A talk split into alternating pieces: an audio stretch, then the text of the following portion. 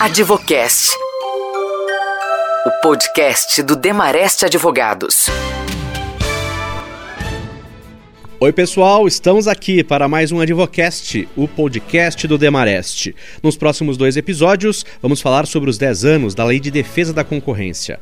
A Lei número 12.529, em vigor desde maio de 2012, reestruturou o Conselho Administrativo de Defesa Econômica, o CAD, criando mecanismos para garantir a competitividade entre empresas e serviços no Brasil.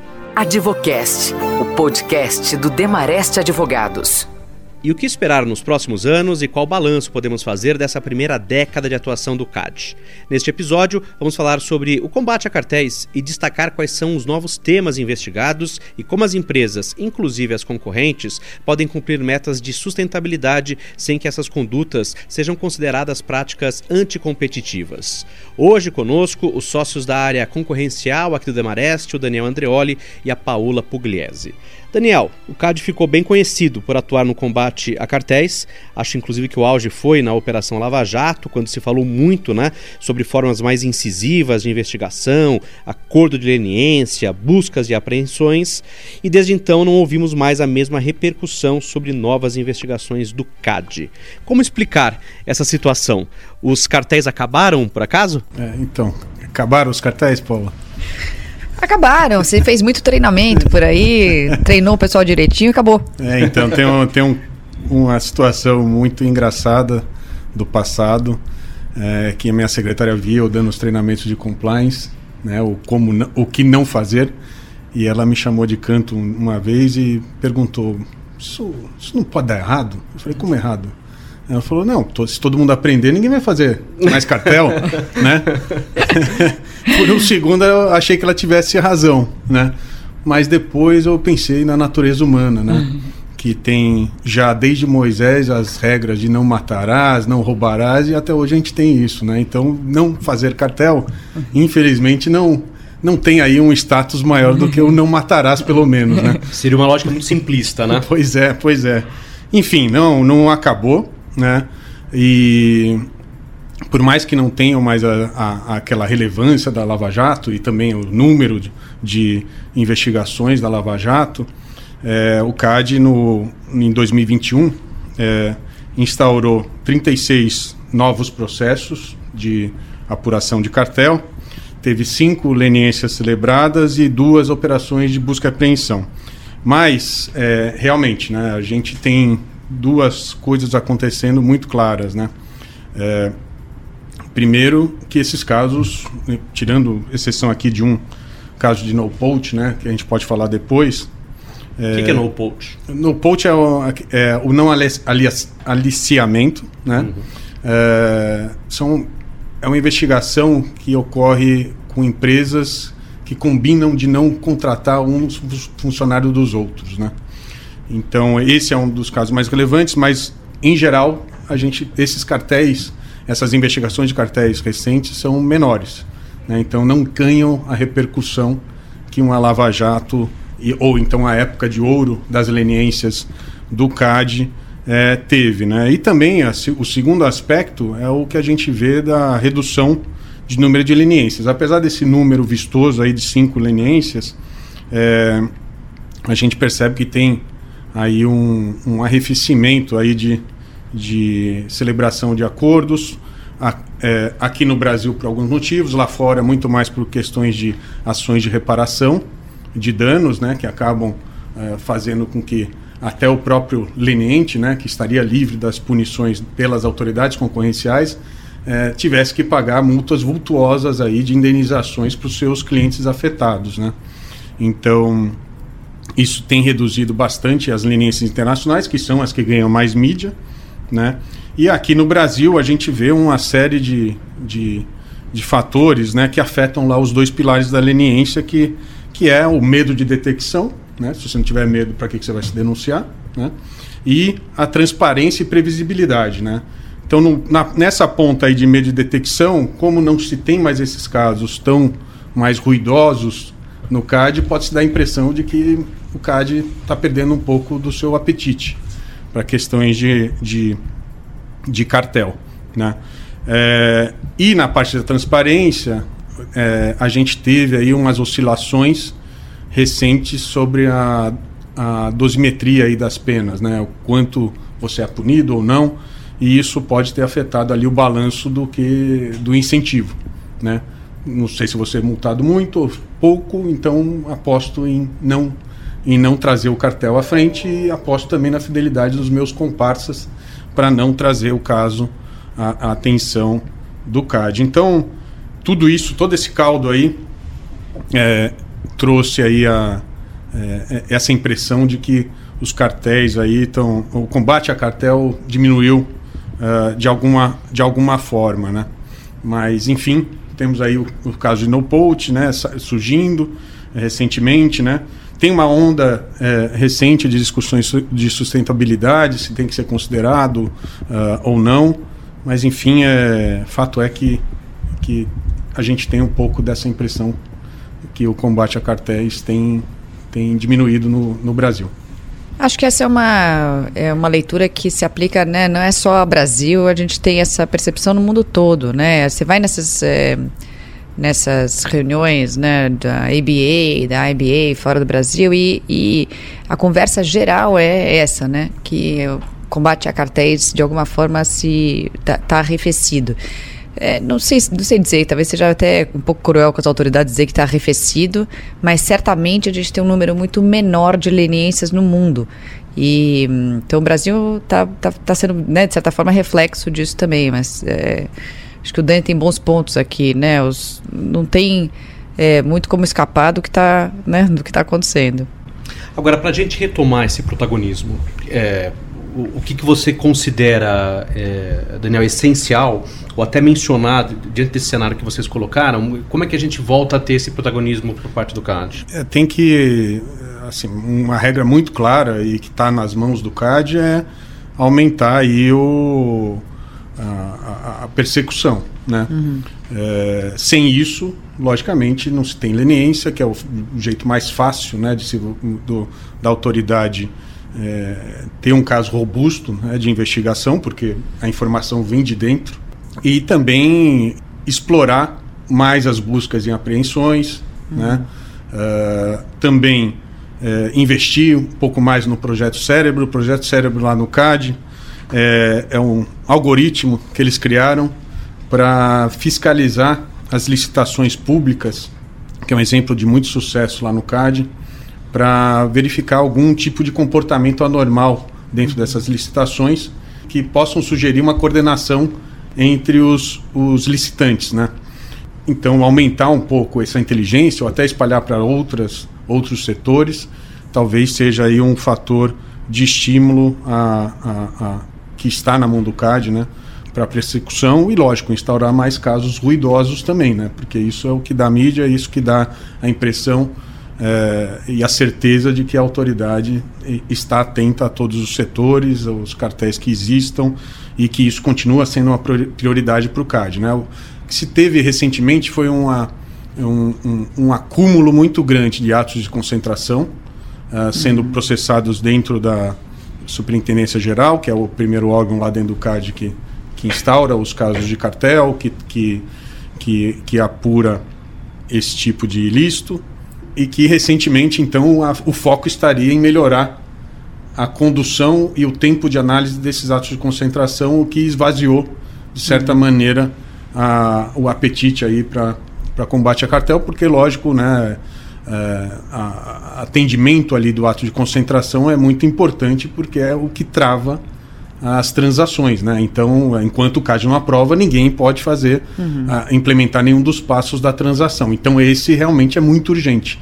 Talvez se eu tivesse que mencionar mais uma, que não é nenhuma medida, é uma discussão que também está acontecendo um pouco fora do Brasil e aqui também, que é relacionada com as ações é, de reparação de dano. Né? Dizem, ah, assim, tem uma discussão rolando é, no mundo sobre sobre isso, se as ações de reparação de dano têm sido um fator de desestímulo é, às leniências e com isso uma redução no combate a cartéis e tal. Então, como é que a gente dosa isso, né? Se é, pesa um pouco mais a mão nas ações de reparação de dano, reduz o número de investigações de cartel, se tira um pouco o peso das ações de reparação de dano, aumenta o número de investigações de cartel. Acho que é uma é, eu confesso para vocês que eu não tenho nem opinião formada em relação a isso. Eu acho que eu tenderia a achar que eu prefiro o investimento nas ações de reparação de dano, de que elas são importantes, são super é, relevantes para a economia no geral e para, enfim, e, e, até como medida de justiça.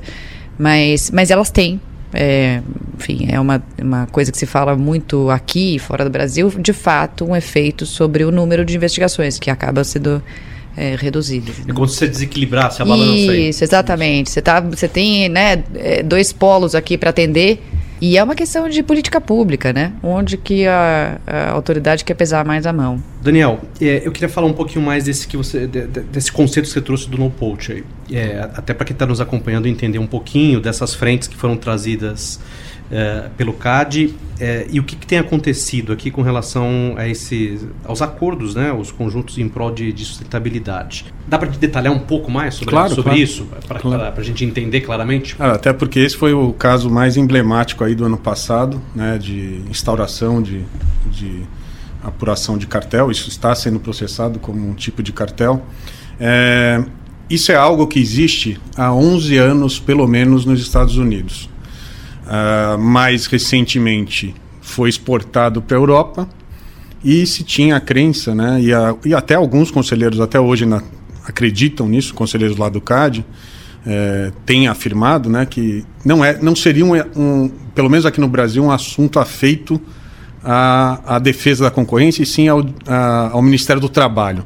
Né? O que, que seriam esses casos? Esses seriam acordos uh, entre empresas, não necessariamente concorrentes, né? Porque a concorrência ali é pelo funcionário, né? Que pode atuar tanto numa empresa química como diretor de logística de uma empresa química e diretor de logística de uma empresa é, é, é, de comércio, de e-commerce, né? Então é, é a mesma pessoa, né?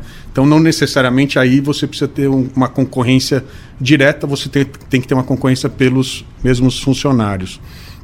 Né? E aí que combinavam entre si condições de, de pagamento, né, que seria o mais grave, né, o famoso wage fixing, né, de você você determinar o salário que seria pago justamente para não ter uma corrida pelos maiores salários, né, e isso lógico inflacionaria custo das empresas, né, então aí estaria a razão para essa combinação. E, e também o seria esse no poach, né, o não aliciamento, né? Que seria uma combinação de que se eu não se você me prometer que você não vai vir aqui na minha casa tentar tirar os meus funcionários, eu também não faço isso com você.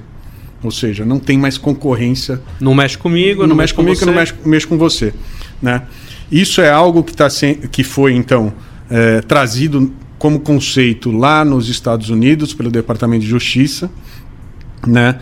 É algo que ganhou uma importância até maior recentemente, né, com a eleição aí do Biden, porque ele, ele sobre concorrência, né, lá nos Estados Unidos, ele trouxe uma executive order, né, um, um, um despacho ali dele é, específico sobre concorrencial, endereçando a dois assuntos muito caros a ele, que era justamente cuidar dessas questões de no poach, como também ir atrás das big techs, né?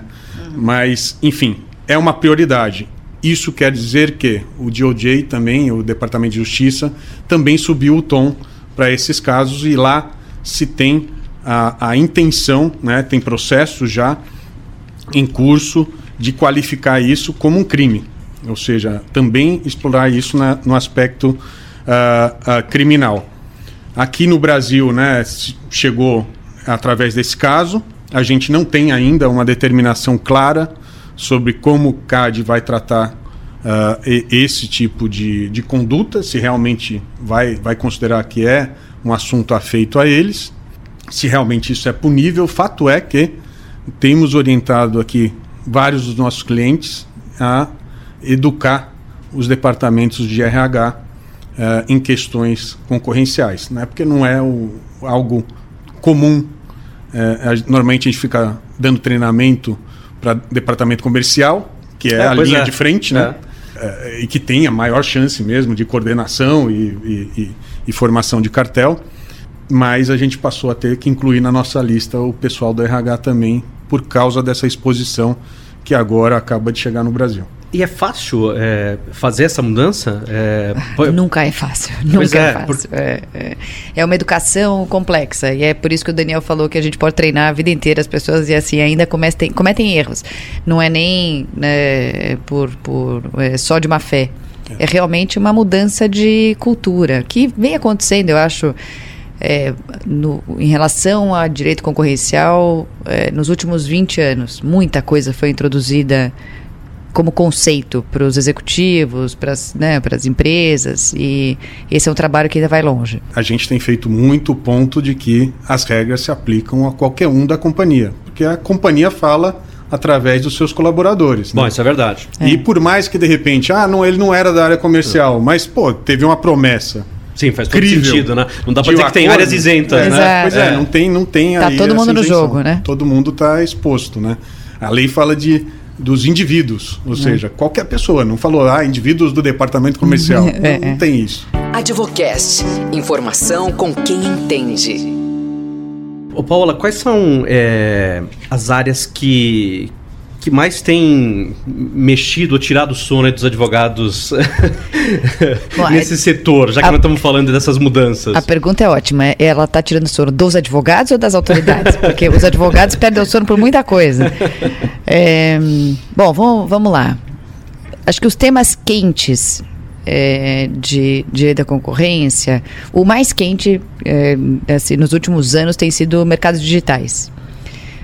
Por que queria um tema quente? Porque é, é muito novo né, é, para as autoridades como lidar com o poder econômico é, de um jeito diferente do que era o, né, a escola tradicional. Então, eles introduziram conceitos novos é, na economia. Mercados de preço zero, mercados de, né, como é o mercado de dados no Facebook, no Instagram e tal.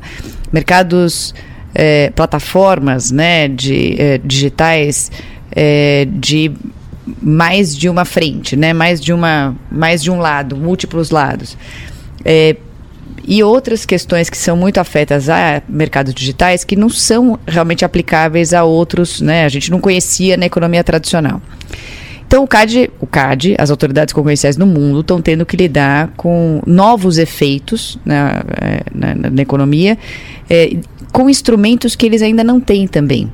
Então, as análises novas é, têm dependido do desenvolvimento do que a gente chama de novas teorias do dano e novos instrumentos, novos ferramentais para lidar com isso.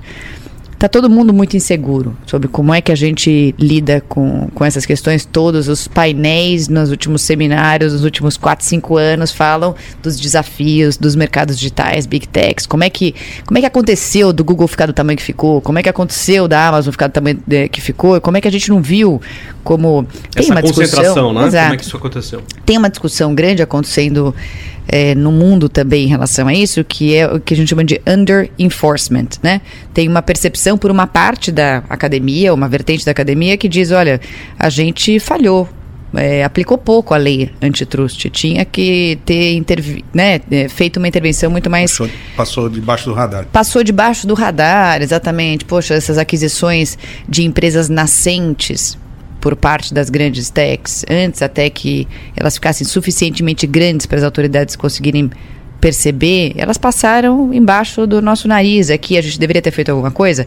É uma vertente da academia. Tem uma outra que vai dizer que não, que é, isso aqui é produto de uma eficiência é, muito superior ao resto, uma ideia melhor, mais eficiente, mais rapidez. E, e isso, enfim, é, não merece intervenção. Então, essas são discussões, eu acho, muito quentes. A, as, as, autoridades estão desenvolvendo ferramentas para lidar com isso, ainda é, num ambiente, num, te, num terreno é, inseguro. O CAD está é, fazendo exatamente a mesma coisa, está se educando sobre o que é o que são os mercados digitais. Até acho que teve uma última é, fala do nosso presidente do numa, num seminário que ele disse exatamente isso. Falou, olha, 50% do nosso tempo aqui a gente passa se educando sobre como funcionam os mercados digitais, até para saber em que medida a gente precisa intervir ou não. E, obviamente, reagindo às demandas que chegam para eles. Né? É, então a gente tem casos é, andando é, no CAD, casos julgados relacionados com Google, casos em andamento relacionados a mercados digitais, em que o CAD está aprendendo, é, né, assim, trocando a roda do carro com ele andando. Ele em movimento. É, é. Até porque tem uma preocupação muito grande, é, até porque nós somos aí um país em desenvolvimento, de afetar um dos pilares aí do, da defesa da concorrência, que é estimular a inovação, né? E aí, será que a, o melhor remédio, né? Já que o, o foco maior é o bem-estar do consumidor, e o consumidor não está reclamando de receber serviço de graça, né? A grande maioria. Não, né? pelo contrário, né? Pois é.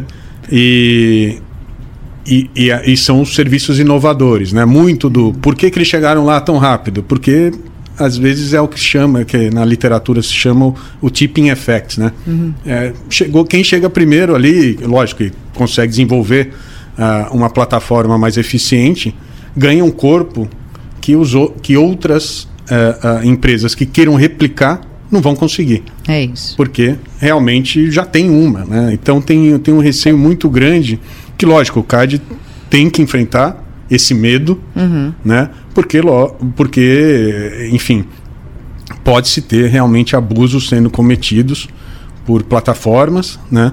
Que, de, que devam ser endereçadas. É.